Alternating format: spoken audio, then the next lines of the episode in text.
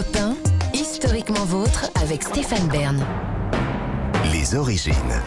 Pour conclure cette émission, on remonte aux origines avec Jean-Luc Lemoyne, Gavin Clemente Ruiz et vous, David Castel-Lopez, qui nous a entraînés dans l'histoire de la fourchette. Ouais, j'ai hésité à en parler parce qu'on va encore dire que je suis chelou. Mais bon, je sais que ça vous fait plaisir de dire que je suis chelou, donc je, je, je vais le dire. Euh, J'adore les couverts. Voilà, je l'ai dit. Euh, J'achète régulièrement des couverts très chers. Je les collectionne, je les compare, je les astique. Alors, j'ai pas de fétichisme particulier pour les fourchettes. Je dirais même que je les trouve un petit peu moins fascinantes que les cuillères. Il n'empêche J'en ai quand même pas mal chez moi et je vous en ai apporté un certain nombre. J'en ai apporté quatre qui sont de types différents. On, entend les, les, les couverts qui brinquent Euh, Stéphane, vous qui êtes calé en étiquette, euh, est-ce que vous savez de quelle fourchette il s'agit? Euh, On peut commencer par, par celle que vous avez Oui. sur la gauche, la montre en studio ici. Euh, c'est la droite. Ah, c'est la droite, c'est c'est- c'est- oui, à votre gauche, celle que je vois à droite, Oui. c'est la fourchette euh, Normal. normale. Oui. Je crois qu'il y a des fourchettes. Ça, c'est fourchette. Moi, je mettrais plutôt fourchette à, fromage ou dessert. Oui, fourchette à dessert, très bien. Fourchette à.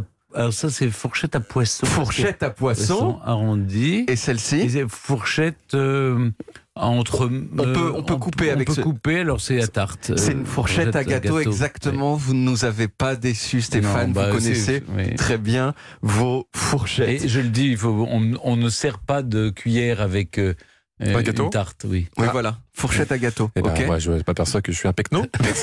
Non.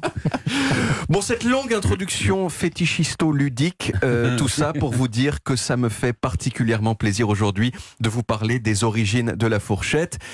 La fourchette, c'est un symbole de ce que l'Occident considère comme la marche de la civilisation. Aujourd'hui, manger avec les doigts, c'est inacceptable. À part quand vous êtes tout seul et que personne vous regarde. Mais si vous et, êtes un et le poulet? L'impératrice Eugénie le faisait avec les doigts Oui. et depuis on peut.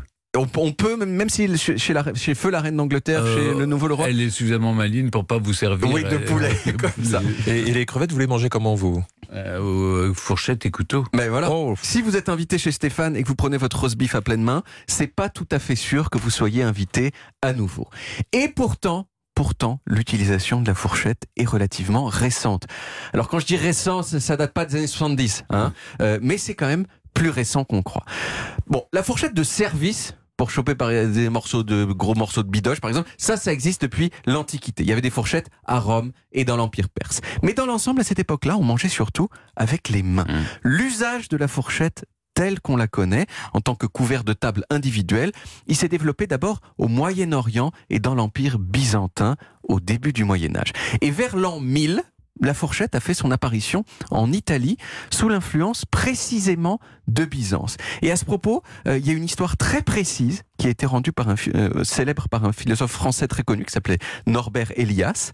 Et cette histoire, c'est la suivante. En 1004, donc quatre ans après l'an 1000, le fils du doge de Venise a épousé une princesse grecque qui s'appelait Maria Argyropoulina, qui était la nièce de l'empereur byzantin. Et quand cette zouze est arrivée à Venise, elle a sorti de son barda une fourchette en or à deux dents dont elle se servait pour porter la nourriture à sa bouche. Et là, il y a des ecclésiastiques de Venise qui ont dit ça se fait pas de manger avec ton truc là. Et pourquoi? Eh bien parce que Dieu nous a donné des fourchettes naturelles qu'on appelle les mains. Non mais c'est vrai, Maria Argyropoulina, c'est quoi ce raffinement décadent et vaniteux qui consiste à utiliser un ustensile artificiel à la place de ce que Dieu nous a donné? Alors pas longtemps après, la princesse, elle est morte de la peste, comme ça arrivait régulièrement à cette époque. Et les ecclésiastiques, ils ont dit un truc du genre, bah ouais, mais meuf, euh, fallait pas insulter Dieu avec ta fourchette là. Donc si t'es morte, c'est un peu bien fait pour tag.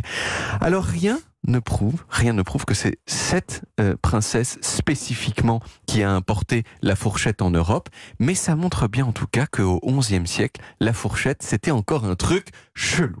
Il reste que quand même, quelques siècles plus tard, c'est euh, à la fin du Moyen Âge, c'est par l'Italie que la fourchette est entrée en Europe. Même si plein de gens, pendant encore 200 ans, ont continué à s'en à s'en moquer. En France, c'est à partir du XVIIe siècle, donc il y a à peine 400 ans que la fourchette euh, a commencé euh, à se généraliser d'abord dans la noblesse, dans la noblesse, pardon, puis dans la bourgeoisie, puis à partir du XVIIIe siècle dans toute la population.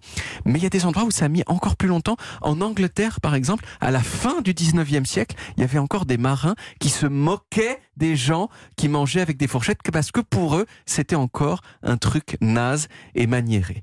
Aujourd'hui, pourtant, comme je l'ai dit au début, la fourchette, elle est obligatoire. Plus personne ne pense, comme les prêtres de Venise, que la fourchette est moralement répréhensible, sauf, sauf si elle est en plastique. Là, vous pouvez encore vous prendre des regards de haine dans le visage parce que c'est pas bon pour la nature. Entièrement d'accord. Mais maintenant, on les fait beaucoup en, en, En bambou. en bambou. Et là, vous pouvez dire, maintenant, je suis, un- voilà, Sauf donc que y le bambou réclame beaucoup d'eau. Voilà, mais il y a une petite, voilà, il y a une nouvelle, c'est- c'est récent qui est euh, de nouveau quelque chose de moral qui s'attache à la fourchette. La noblesse. La noblesse. Ça ne vous a pas la noblesse portugaise. La noblesse portugaise de David Castelo Lopes. Merci beaucoup, David. On retrouve les origines en podcast sur toutes les applis audio et en vidéo sur YouTube, Dailymotion et sur le site europe1.fr où vous pouvez également retrouver toutes nos émissions.